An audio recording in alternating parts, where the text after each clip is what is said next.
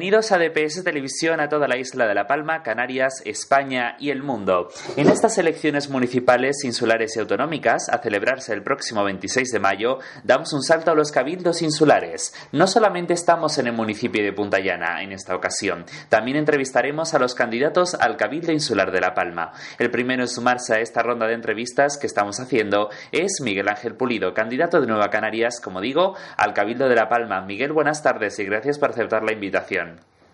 Muy bien, eh, buenas tardes a, todos y, muchas gracias a ti por la invitación.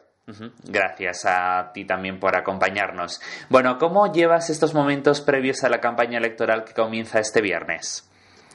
Bueno, los momentos previos a la campaña siempre son de trabajo intenso, ¿no? Son de todas las tareas preparatorias, de programas, de pues todas las campañas de imagen, de de, buscar las candidaturas, de actos de presentación de candidaturas y lógicamente todo eso hace que haya una intensidad y un cierto cansancio antes de empezar la campaña ya, ¿no? Pero bueno, lo afrontamos con la ilusión y la esperanza de conseguir tener representación en el Cabildo y ser determinantes para conformar una mayoría progresista en la isla de La Palma.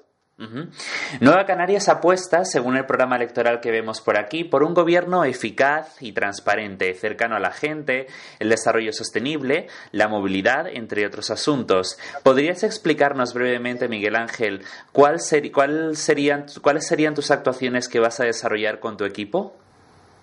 Bueno, entre las actuaciones yo creo que desde el punto de vista socioeconómico eh, hay que tener en cuenta que esta es una isla que vive del sector agrario y por tanto pues nosotros nos comprometemos a seguir impulsando y trabajando para que la isla siga teniendo esa identidad.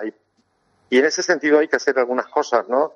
Por ejemplo, habría que modificar eh, algunas ayudas que ahora se distribuyen a través del régimen específico de, abastecimiento para eh, importar eh, carne, productos cárnicos o productos lácteos y que van a parar a manos de los intermediarios y que nosotros tenemos que entender que habría que reducir esas ayudas y esos fondos que nos ahorramos, en vez de ir al bolsillo de los intermediarios, pudieran servir para potenciar la agricultura ecológica, la ganadería ecológica, para incorporar a los jóvenes y que se produzca el relevo generacional en el campo palmero. Y luego hay que diversificar la economía, porque no podemos vivir de un solo sector económico. Y esa diversificación necesita de potenciar eh, el sector turístico, pero tiene que ser un turismo adaptado a nuestra realidad insular, adaptado a nuestros paisajes, a nuestros recursos naturales, que ponga en valor precisamente esos recursos que son la mayor riqueza que tiene la isla desde el punto de vista turístico. Y para ello es necesario, pues, eh, eh, construir, seguir impulsando algunos equipamientos estructurantes que cualifiquen la oferta turística para hacer más atractiva la isla como destino turístico y al mismo tiempo había también que desarrollar pues la economía del conocimiento, la economía ligada a la investigación, la economía circular, que es ser capaces de, de producir bienes y servicios con un menor impacto desde el punto de vista ambiental, ¿no? de manera más sostenible, diríamos. Y también en esa diversificación es fundamental que la isla apueste por las energías renovables, por las energías limpias, que en la próxima década La Palma pueda ser una ecoisla que sea capaz de generar el 100% de la energía que consumimos con energías alternativas. Ajá. Bueno, estaba viendo por aquí, ahora que estabas contándome este programa que llevas al Cabildo, em, coordinar em, eh, con respecto al tema del turismo de Sol Playa, que hay que destacarlo también, em, eh, uno de tus objetivos eh, precisamente es que vas a, y bueno, y tu equipo además, es coordinarse con la Consejería de Turismo y no solamente la Consejería de Turismo, sino también los distintos ayuntamientos de la isla, ¿verdad? Así como turoperadores y cadenas hoteleras, entre otras cuestiones, ¿no? Sin duda, la política insular tiene que estar orientada a llegar a acuerdos con los ayuntamientos, con los agentes económicos y sociales y buscar, lógicamente, los apoyos del Gobierno de Canarias, del Gobierno de España, para conseguir las inversiones que necesita La Palma para reactivar su economía. La Palma está en una situación de estancamiento poblacional, de estancamiento socioeconómico y necesita un nuevo impulso y nosotros desde Nueva Canarias estamos convencidos de que vamos a contribuir con nuestra experiencia demostrada, con nuestra capacidad de gestión, a dar ese nuevo impulso que La Palma necesita para afrontar eh, una isla con más futuro que el que vemos en este momento, con más esperanza, con más ilusión para la gente que vive en esta tierra. ¿no? Ajá.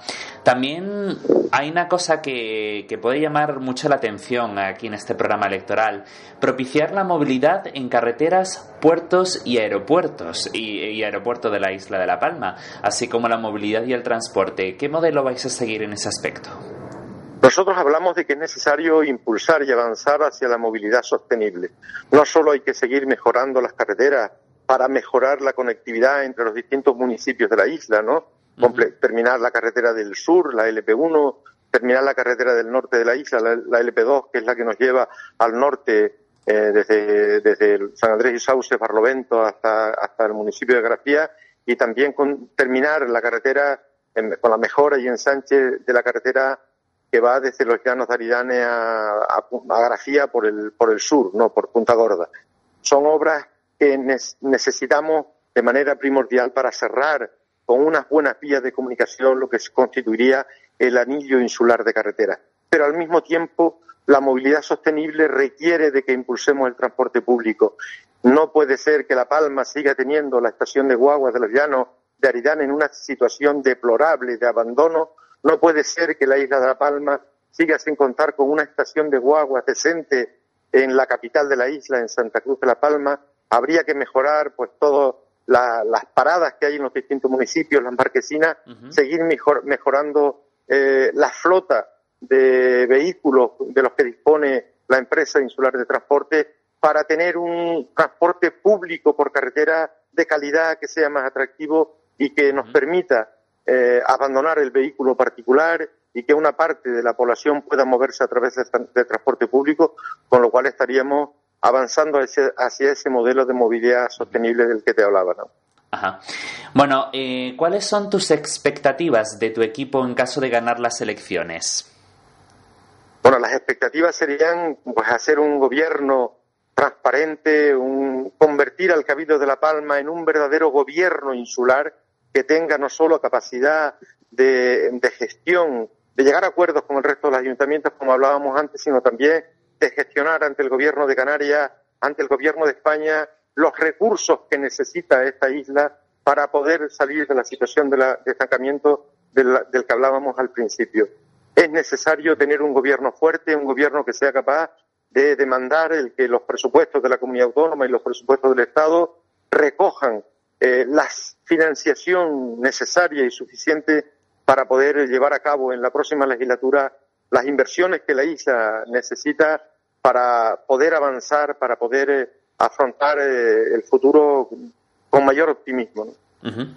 Bueno, y ya para terminar esta entrevista, em, todavía, eh, sabemos que todavía no se puede pedir el voto, estamos a 48 horas de que comience la campaña electoral. Y, mm, pero, ¿qué mensaje le quieres lanzar a todos los oyentes que, nos están, que te están escuchando en este momento para de cara a las próximas elecciones? Bueno, el mensaje que le daría a los oyentes es que no solo habría que hacer esto que hemos hablado desde el punto de vista del desarrollo económico de la isla, sino que hay que profundizar al mismo tiempo en las políticas sociales, en las políticas orientadas hacia atender a las personas. No podemos dejar en la cuneta, dejar en el camino a la gente que se ha visto gravemente afectada por esta década de, de crisis económica y por tanto pues hay que adoptar medidas urgentes en relación con la dependencia para atender a la gente que todavía no está siendo atendida y que tienen derecho a ello, a las personas mayores. Hay por tanto que culminar los centros sociosanitarios que la isla requiere para poder atender a una población cada vez más envejecida, pero al mismo tiempo tenemos que hacer políticas de vivienda para construir al menos 500 viviendas en la isla para poder atender a las familias más necesitadas y especialmente a los jóvenes para que puedan emanciparse. Tenemos que hacer políticas para avanzar hacia conquistar mayores mm, cotas en el mercado de trabajo con trabajo más estable y acabar con la precarización en el, em, en el empleo. Tenemos que adoptar medidas orientadas también a atender a las personas que tienen diversidad funcional y, por tanto, desde el Cabildo de La Palma hay que impulsar un plan de accesibilidad universal, eh, un plan que permita la integración de esas personas que tienen dificultades en este momento porque no tenemos pues los edificios eh, y los espacios públicos, los espacios de ocio adaptados para las necesidades específicas que tienen estas personas. Y, por tanto, repito, mm, reactivar la economía, pero reactivar la, economía eh, haciendo al mismo tiempo y adoptando al mismo tiempo medidas eh, con carácter urgente, medidas para atender a las personas que más lo necesitan. Pues con esa reflexión nos quedamos. Miguel Ángel Pulido, candidato de Nueva Canarias al Cabildo de La Palma, gracias por atender nuestra llamada en DPS Televisión. Y ahí quedan tus propuestas y ya, ya invitamos a esos oyentes a, a que vayan a votar el próximo 26 de mayo. Gracias por estar con nosotros. Muy bien, muchas gracias a ti y un saludo a los televidentes. Okay.